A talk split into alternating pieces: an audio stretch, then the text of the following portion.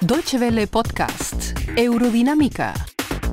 Novedades del campo de la ciencia, la tecnología y el medio ambiente. Una vez se llegue al lugar del mar Índico en donde el 8 de febrero de 2014 terminó el vuelo MH370 de Malaysia Airlines, la búsqueda de las causas del accidente seguirá bajo el mar. Un robot alemán podría ayudar a resolver el misterioso caso. Bienvenidos a Eurodinámica. Les habla José Ospina Valencia. Según Robin Beeman de la Universidad Australiana James Cook, la zona en donde cayó el Boeing 777 es una de las menos conocidas del mundo. Solo se sabe que allí el suelo se compone de una inmensa cadena de volcanes submarinos, por lo que para localizar cualquier resto del avión será necesario cartografiar el fondo del mar en tercera dimensión con la ayuda de naves con sondas acústicas. Solo hay tres naves en el mundo que pueden asumir esa misión que parece aún imposible. Una de ellas se llama ABIS y pertenece a GEOMAR, el Instituto de Investigaciones Marinas de la Sociedad Científica Helmholtz, con sede en la ciudad alemana de Kiel, en el Mar del Norte.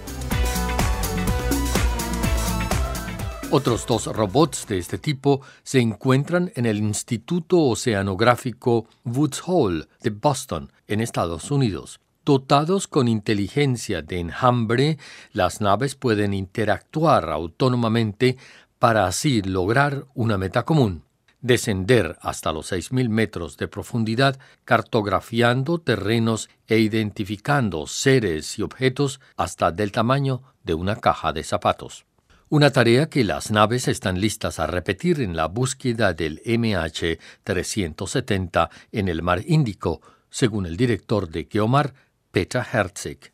El nombre Abyss viene de la mitología griega y hace referencia a las profundidades sin fondo, justo el medio para el que fue concebido este robot autónomo, que logró localizar y recuperar la caja negra del avión de Air France caído en 2009 al Océano Atlántico.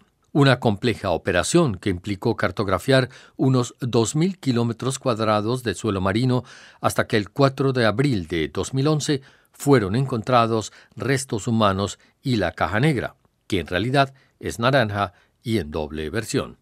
Para Peta Herzig, la primera lección aprendida fue la de que la operación solo puede tener éxito si los científicos cuentan con suficientes informaciones. Si hubiéramos recibido los planos confiables, habríamos podido encontrar los restos del avión mucho más rápido, aunque es sorprendente que el área hubiera podido ser definida tan bien.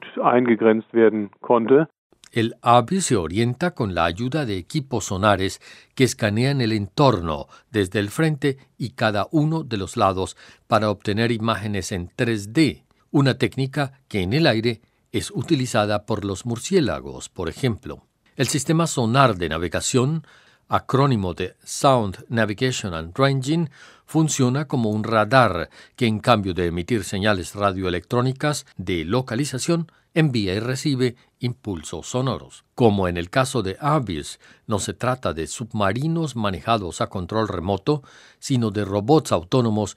Durante las jornadas de sumersión, los científicos solo pueden enviarles comandos en caso de emergencia algo que ha sucedido muy pocas veces, según Herzig.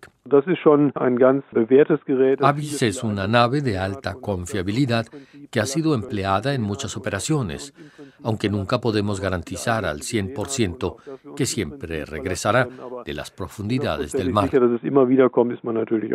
La inteligencia de estos robots submarinos les permite coordinar las rutas y complementarse. Con una velocidad de 3,5 nudos o 5 kilómetros por hora, Apis puede recorrer unos 100 kilómetros diarios. El robot pende a 25 o 50 metros del suelo marino. A su paso, el robot sonar escanea una franja hasta de 100 metros de ancha. Luego de terminada la jornada, Avis regresa a la superficie y envía una señal de localización al barco que sirve de base. Allí, los científicos leen los datos, revisan sus baterías y lo mandan a una nueva exploración. ABIS no solo puede reconocer la topografía de los suelos marinos, sino también estimar la densidad de los materiales encontrados, sobre todo rocas, sedimentos, metales o plásticos.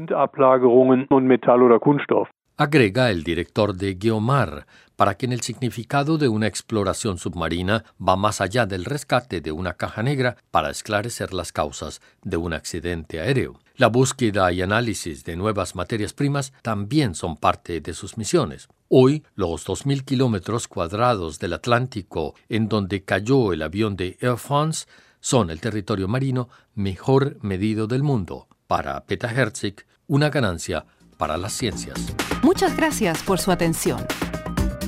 Más informaciones sobre nuestros contenidos en nuestra página de internet www.de y en Facebook y Twitter.